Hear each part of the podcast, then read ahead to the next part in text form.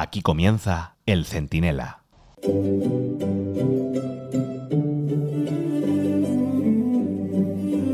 Miren que todo no van a ser penalidades en esta España nuestra. Hoy, por ejemplo, es un aniversario importante de nuestra historia. Pero claro, nadie lo recordará porque desde hace muchos años tenemos gobernantes que se avergüenzan de las grandes gestas que hicimos. Pero un 4 de enero de 1493, que ya ha llovido, desde el actual Santo Domingo, que es la capital de la República Dominicana, que entonces se llamaba La Española, Cristóbal Colón y sus marinos emprendieron viaje de vuelta a casa tras protagonizar el descubrimiento de América, que es uno de los hitos más increíbles de la humanidad. Pero claro, ahora tenemos tontos con balcones en el gobierno que dicen que debemos pedir perdón a América por el colonialismo. Claro, son los mismos que no le piden a Bildu que condene a ETA, pero sí al PP o a Vox que condenen la piñata contra Sánchez esta mamarrachada que hicieron unos niñatos con menos luces que el castillo de Drácula. En lugar de ilegalizarlos, les ponen una alfombra roja.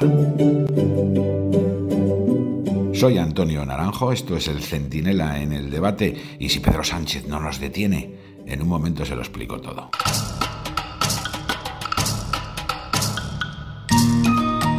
No le pidan tanto a este 4 de enero, ¿eh? ¿eh? y menos si tenemos de ministro de Cultura a un tipo como este Ernest Urtasun, que en lugar de acordarse de aniversarios tan fantásticos como el de este 4 de enero de hace tantos años, descubrimos América, volvimos a España y reconocimos un montón de derechos y dejamos un legado impresionante, pues lo que hace es, ¡ay, qué malos somos! Somos como los belgas que encerraban a los negros congoleños en zoológicos para que los exhibieran. Mira, miren cómo se porta y cómo se comporta el tal Urtasun, que es el niño bonito de Sumar, cuando le entrevistan en la emisora amiga, esta de los masajes a Pedro Sánchez, y le preguntan por estas cosas. Bélgica tenía un museo eh, sobre África que no sé si tuvisteis ocasión de visitarlo, era terrorífico, una cosa racista, colonialista, espantosa. Y Bélgica ha cambiado radicalmente eh, su museo y toda una revisión de lo que fue la responsabilidad colonial belga en el Congo y, cómo eso se trató. Entonces, bueno, yo creo que eso es algo que nosotros poco a poco tenemos que empezar a hacer. Pues nosotros hemos heredado eh, esa cultura colonial que de alguna manera pues tenemos que, ver y gestionar.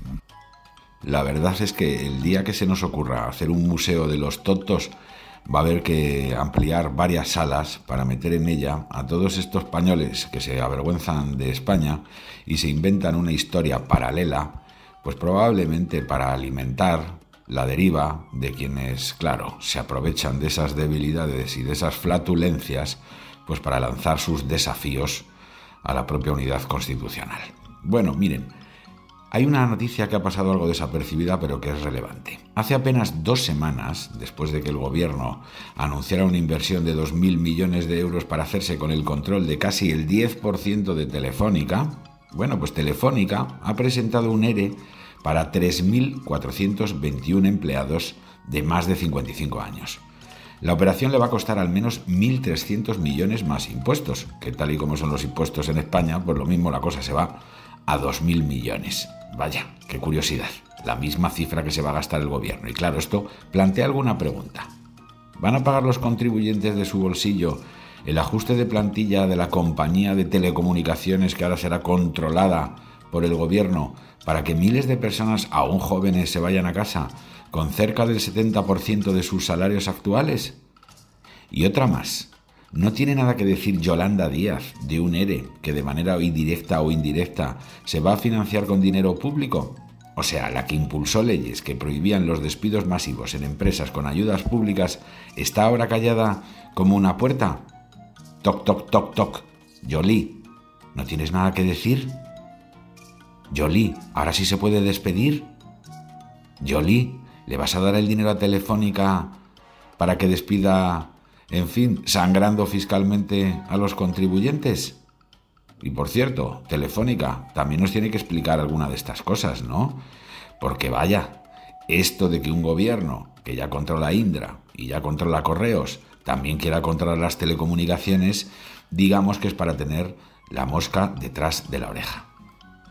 Y miren, hablando de empleo, ayer salió en tromba el gobierno a presumir de datos, que si tenemos 20 millones de cotizantes, que si se ha creado, ah, no sé cuánto, bueno, un montón de puestos de trabajo, y ya saben, la cháchara habitual. Pero la verdad es bien distinta. Lo cierto es que en España hemos vivido el peor mes de diciembre en más de una década, que más de 50.000 empresas han cerrado. Hay, no, hay más de 50.000 empresas menos que cuando Sánchez llegó a la Moncloa. Bueno, las contrataciones a jornada completa e indefinidas no llega ni al 15%. Y el paro real está pues, en los 3,3 millones de personas. Si a los datos estos manipulados por el Tezanos que ahora está en el SEPE, le sumamos los fijos discontinuos y los ocupados, en búsqueda de empleo. Es decir, gente que tiene trabajos muy precarios que necesita otro para llegar a final de mes porque así no llega. Bueno, y a todo esto le pueden sumar que de los que sí que trabajan, pues la mayoría tiene el poder adquisitivo de 2007 y a los que ganan pues un poquito más de 20.000 euros entre pitos y flautas, el gobierno le quita la mitad. Así que menos cuentos, ¿eh? Que aquí tenemos la renta disponible de hace 16 años, tenemos un 100% más de fiscalidad que cuando gobernaba Aznar y que aquí todas las empresas o están tiritando, o están cerradas o están a punto de cerrar. Así que menos cuentos Menos cuentos Jolie, menos cuentos Sánchez, que aquí los únicos que tienen trabajo buenos son vuestros enchufados. Y hablando de enchufes, enchufe el que tiene el gobierno con los enemigos de España para sacar adelante su ley de impunidad, también conocida como ley de amnistía. Ante esto, el PP y Vox han planteado enmiendas a la totalidad que la verdad no van a valer de mucho. Y todavía van a valer de menos si en lugar de centrarse en el enemigo común, están todo el día con pellizquitos de monja entre ellos. ¿Qué más da quien lo planteara primero? ¿Qué más da cuáles sean los matices? Lo importante es que ante un desafío constitucional encabezado por Sánchez con los pantalones bajados para que Puigdemont, Otegui Junqueras pues hagan con él lo que les dé la gana, ellos se mm, antepongan lo que les une a lo que los separa. Ya habrá elecciones en las que puedan reñir. Ahora hagan el favor, señor Feijó y señora Bascal, de centrarse en lo importante.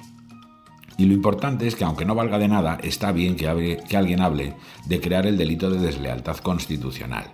Está bien que alguien hable de implicar en las consecuencias legales a las organizaciones criminales sin las cuales los golpistas no podrían actuar. Y está bien que en España se reflexione incluso sobre una reforma constitucional que impida a partidos abiertamente separatistas jugar en el juego constitucional. Es lo que hacen países con una solera democrática impecable. En Alemania, en Portugal, en Francia, es simplemente impensable que los contribuyentes financien con dinero público y dejen entrar en instituciones públicas a partidos que solo quieren estar allí para cargárselas. Pero claro, aquí, en nuestra España, en nuestra Españita, ocurre lo contrario. Sánchez les indulta, modifica el Código Penal, amnistía sus delitos y además compra toda la mercancía escacharrada que ellos pidan, pues para que le dejen ser presidente. Pero ¿se imaginan ustedes lo que sería que el PP, el PSOE y desde luego Vox, si quiere, se pusieran de acuerdo en blindar la Constitución y en decir que ya está bien de que el 3% de los votos de toda España decidan el futuro de España? Eso no es ninguna quimera. Es lo que esperarían los votantes españoles mayoritarios de cualquier ideología. Pero eso es lo que evita el señor Sánchez. Es un tío que en lugar de entenderse con Feijó o con Abascal, con los constitucionalistas, pues prefiere negociar a escondidas con Otegui o en Waterloo con Puigdemont o bueno, con Junqueras en una mesa de estas del Ikea, de diálogo le llaman, ajena al Parlamento, que es donde se debaten las cosas, en fin, en una democracia. Ahora nos queda el Tribunal Supremo, Europa, el Senado, porque en el Constitucional no hay que confiar mucho. Pero déjenme que deje una pregunta en el aire para terminar. ¿No es Sánchez el primer traidor y la primera persona ilegalizable si utiliza sus atributos presidenciales y constitucionales precisamente para degradar la Constitución? Ahora todo esto son declaraciones de intenciones, pero algún día tendrán que ser reformas legales y juicios legales también. Y la primera persona que tal vez deba sentarse en un banquillo algún día sea este presidente que en lugar de ser el freno decisivo de todos los desafíos que sufre España, es su principal acelerador. Se llama Pedro Sánchez, el de la piñata. Va armado de mucho sectarismo y es más peligroso que un mono con dos pistolas.